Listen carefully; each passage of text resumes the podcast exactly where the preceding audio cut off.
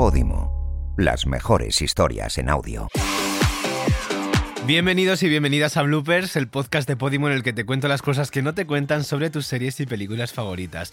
Me he dado cuenta de que siempre que veo una serie, una película, lo que sea, voy corriendo a Google y busco absolutamente todas las curiosidades. Y así nace este maravilloso podcast, este espacio que se ha convertido en una especie de terapia donde os cuento cositas sobre el proceso de las películas, de las series, de los actores o simplemente lo que a mí me da la gana, como si quiero venir a contaros mi vida, que para eso el podcast es mío, pero por favor no me abandonéis todavía. Mejor ve a terapia de verdad. Antes de nada, como siempre, empiezo con una recomendación y en este caso no os traigo una película, sino un conjunto de películas, o más bien un director que a mí me parece maravilloso y que me parece una obviedad decirlo, pero hay que decirlo.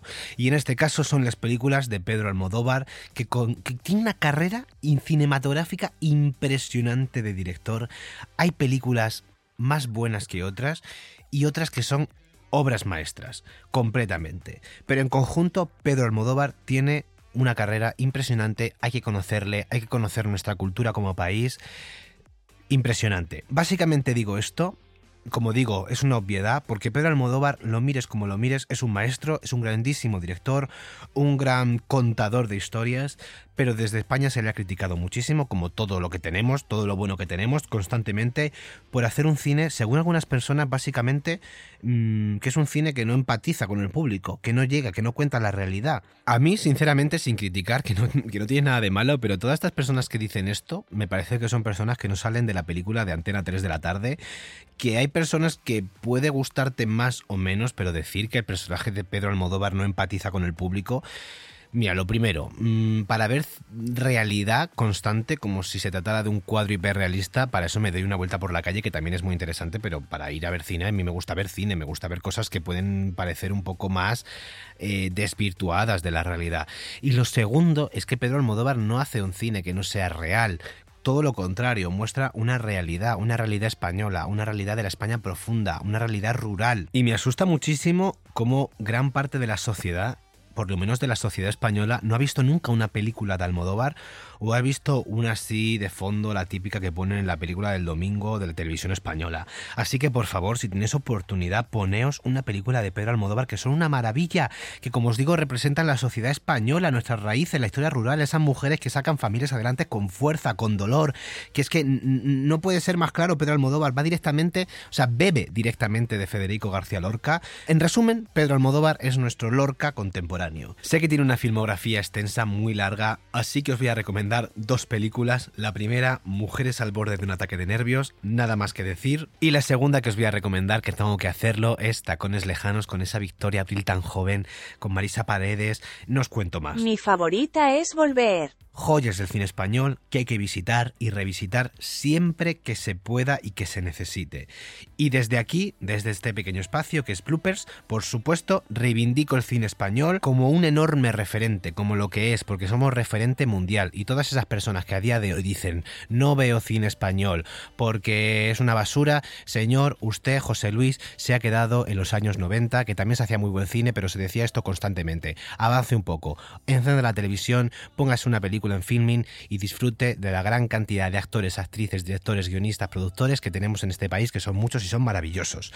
Y ya que estamos aquí, que ya llevamos varios capítulos de la segunda temporada de Bloopers, me puse a trabajar un poco. Aquí la que trabaja soy yo. ¿En qué serie, en qué película os podía traer para este capítulo? Porque claro, ya llevamos unas cuantas mm, temporadas, unos cuantos capítulos, hemos hablado con varios invitados, hemos hablado con varios, de varios proyectos cinematográficos, de actores, incluso de rivalidades y de premios.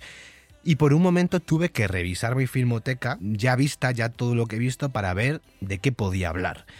Y realmente no sé cómo llegué a este punto, mm, no sé cómo hemos llegado a este momento, pero dije, cómo no he hecho un programa de curiosidades de Juego de Tronos. Realmente no sé cuánto tiempo hace que terminó la serie de Juego de Tronos. Ya sabéis que ahora se está haciendo como una segunda parte que en realidad ocurre 200 años antes de la primera serie de Juego de Tronos. Pero actualmente no sé cuántos años hace que terminó la serie. Es cierto que ha habido temporadas mejores que peores, pero Juego de Tronos fue una serie que volvió a traernos de nuevo este mundo de fantasía ambientado en una especie de estética eh, medieval de Edad Media que no ocurría prácticamente desde El Señor de los Anillos y que trajo después una enorme corriente de series que se basan en esta estética de manera muy amplia, como por ejemplo The Witcher, eh, bueno, hay varias. Es que ahora mismo tengo los nombres, pero creo que los voy a decir mal. Bajo mi punto de vista, efectivamente, Juego de Tronos abrió la puerta de nuevo, dando un, un, golpetazo a todo este género que a mí me encanta, me engancha, me flipa. Así que chicos y chicas, empezamos con las curiosidades de Juego de Tronos, que ya os adelanto que no son pocas. Coged vuestras palomitas, que empezamos. Bloopers, el podcast más friki de todos.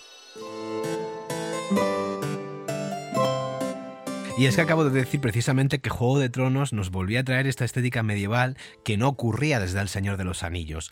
Como sabéis, Juego de Tronos eh, es una serie que se basa en unos libros escritos por George R. R. Martin y que este señor ha dicho que efectivamente él bebía directamente del Señor de los Anillos. Curioso, porque actualmente sabemos que hay dos series, una del Señor de los Anillos, otra de Juego de Tronos, y que se han convertido en competencia directa a día de hoy. Tanta es la influencia del Señor de los Anillos que cuando cuando se creó la serie, George R.R. R. Martin se preocupó porque hubiese referencias directas. Por ejemplo, si nos fijamos en el trono de hierro que está fabricado de diferentes espadas, una de ellas es, a ver si lo digo bien porque a mí estos nombres medievales siempre me suenan un poco raros, Glamdring, que es la espada de Gandalf. Además de la referencia directa de este mundo de fantasía, George R.R. R. Martin ha dicho varias veces que se ha inspirado muchísimo en la historia de España y de Inglaterra, sobre todo para contar la historia de Poniente y de Juego de Tronos. Esto me encanta porque realmente ha habido toda una población enganchada a Juego de Tronos cuando muchas de estas personas dicen que no les gusta la historia, lo que demuestra dos cosas, que la historia o no se enseña bien en los institutos o que no ponemos demasiada atención o las dos cosas. Además, el director se inspiró en muchos lugares reales para crear diferentes localizaciones de todo Poniente, que es el continente de Juego de Tronos.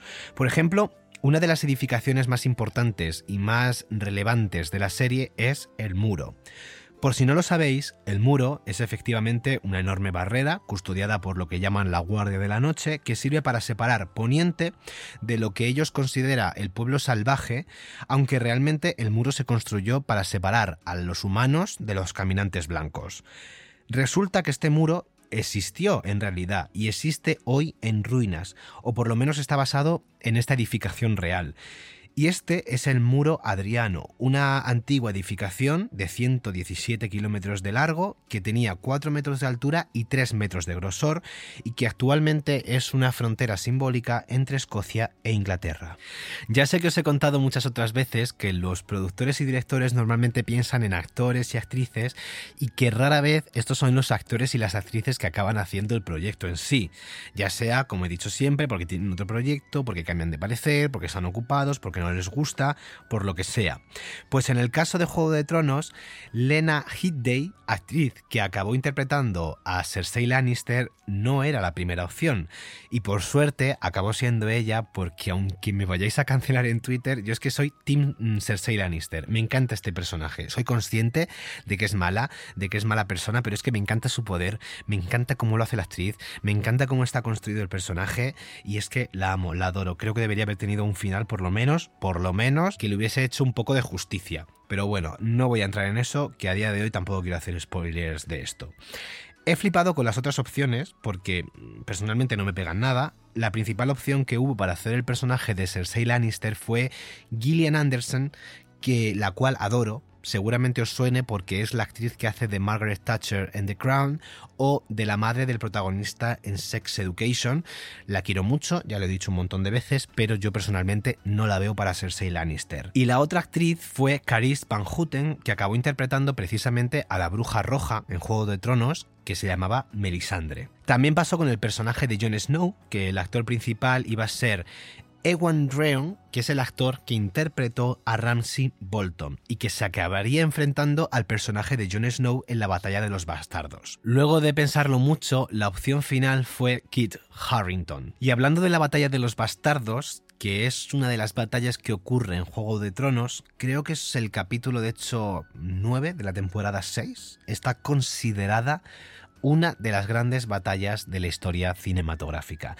Y es que todo el capítulo, absolutamente todo el capítulo es esta batalla. Es una batalla de una hora. Para grabar este capítulo se tardaron 25 días, que es una barbaridad, y fueron utilizados 500 extras y más de 60 caballos está considerada no solo como una de las mejores batallas del cine, sino también como uno de los hitos de los grandes acontecimientos del mundo de la producción de televisión, ya que gracias a los efectos especiales pudieron crear a partir de esos 500 extras un total de 7.000 hombres. Después de hablarlo en muchas entrevistas, los creadores dijeron que esta batalla estaba inspirada en lo que pudo ser la Guerra Civil Americana. Como las novelas de George R.R. R. Martin tuvieron tantísimo éxito, decidieron llevarla a la gran pantalla, pero HBO creó un piloto que nunca, nunca hemos llegado a ver y que no llegó a convencer a los productores. Este piloto era completamente diferente. Para quien no lo sepa, un piloto es el primer capítulo de una serie que sirve también como de prueba para ver cómo funciona. En este episodio, Jamie Lannister y Cersei Lannister no eran hermanos y el primer encuentro sexual entre Daenerys y Khal Drogo no era una violación, sino que era sexo consensuado. Además, los caminantes blancos tenían su propio idioma y hablaban entre ellos, aunque no los entendíamos, y ya sabemos que en la versión final los caminantes blancos realmente no hablan. Sinceramente no sé cómo se comunican, aunque tienen su forma, supongo. Y hablando del personaje de Daenerys Targaryen, interpretado por Emilia Clarke, si tenemos que resaltar algo de este personaje, un símbolo es su larga melena blanca, pues durante el rodaje de todas las temporadas, Emilia Clarke exigió que por favor le pusieran una peluca para no tener que decolorar su cabello y así destrozarlo.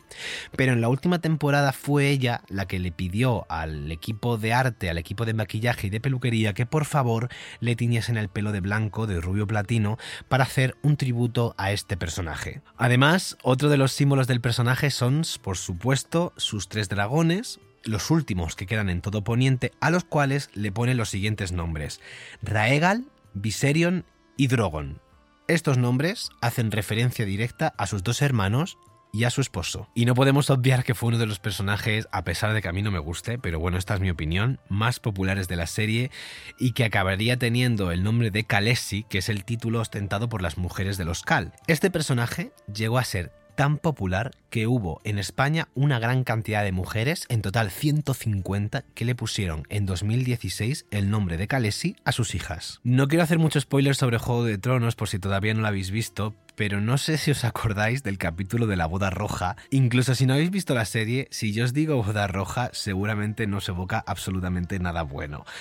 Como os digo, no quiero hacer spoiler todavía porque, mm, bueno, Juego de Tronos es sagrado, pero ya os puedo avanzar, lo que no habéis visto en la serie, que la boda roja mm, muere o mueren bastantes personajes bastante importantes y queridos en la serie. Y es que si hay algo que caracteriza a Juego de Tronos es que precisamente parece que los que van a ganar acaban muriendo por alguna razón horrible. Pues tanto George R.R. R. Martin como los productores han admitido que crear la boda roja fue muy difícil para ellos porque tuvieron que matar a personajes a los que le tenían un cariño muy especial. Además, recuerdo perfectamente cuando salió el capítulo de la boda roja que fue como de los mm, de las primeras temporadas, no sé si fue la segunda o la tercera temporada, vamos, que era prácticamente el inicio de la serie. Había habido personajes que habían muerto, yo no digo que no, que habían sido un palazo, pero la boda roja fue como el primer hito importante de Juego de Tronos que nos dejó a todo el público flipando. Y es que recuerdo a la gente cabreada de verdad. O sea, recuerdo a la gente diciendo, voy a dejar de ver la serie, vaya mierda. Y, me explotó la cabeza porque realmente vi el poder que podían tener las series en este momento. Otro de los hitos, y aquí sí se viene spoiler, que pasó antes de la boda roja fue la muerte de Ned Stark. Y hay un momento que el personaje de Joffrey, personaje que todos, todo el mundo odia a muerte, lleva a Sansa, a la hija de Ned Stark, a ver la cabeza de su propio padre clavado en una pica. Es que el chico pues es majísimo, tiene estos detalles. Pues justo al lado hay una cabeza que resulta ser la de George Bush, el antiguo presidente de los Estados Unidos. La gente se dio cuenta y los creadores de la serie dijeron que no era ningún tipo de mensaje político, que simplemente tenían un montón de cabezas de otros proyectos, otros muñecos que habían hecho, y decidieron reciclarlas y reutilizarlas para que fuera más barato. Al final, la cabeza de George Bush fue retocada por ordenador para evitar problemas legales. Y ya para acabar, antes de que le ofrecieran a George R.R. R. Martin hacer la serie, hubo muchísimas propuestas para que hicieran una película, las cuales rechazó todas porque él consideraba que era imposible resumir todo el mundo que había creado en dos horas. Lo cual me parece muy inteligente porque al final tiene mucha razón. Y hasta aquí las curiosidades más importantes sobre la serie de Juego de Tronos. Ya sabes que como siempre tengo que dar mi opinión porque no me puedo callar. Lógicamente es una serie que si no habéis visto tenéis que verla. Sería muy hipócrita por mi parte decir que no, porque yo la he visto tres veces. Y, tengo que decir que realmente no soy fan, o no soy fanático tipo muy, muy, muy, muy friki de, de Juego de Tronos, pero sí, me la he comido tres veces. Considero que el final de la temporada es decepcionante? Sí. ¿Considero que es una serie evidentemente que hay que ver? También. Son ocho temporadas y hay temporadas que literalmente son una obra de arte, interpretaciones, que esta es otra cosa que quiero decir, que parece que los actores cuando hacemos determinados estilos o géneros, como puede ser de repente este tipo de ciencia ficción, series que están un poquito más alejadas de la realidad, automáticamente se nos considera como malos actores. Pero es que no es así. En Juego de Tronos tú puedes hacer un personaje impresionante como hacen muchos de los actores y las actrices que trabajaron aquí. No voy a decir nada más de Juego de Tronos porque ya se ha dicho mucho, así que nos vemos en el capítulo de la semana que viene. Espero hacerlo mejor, soy Jaime Riva y esto es Bloopers.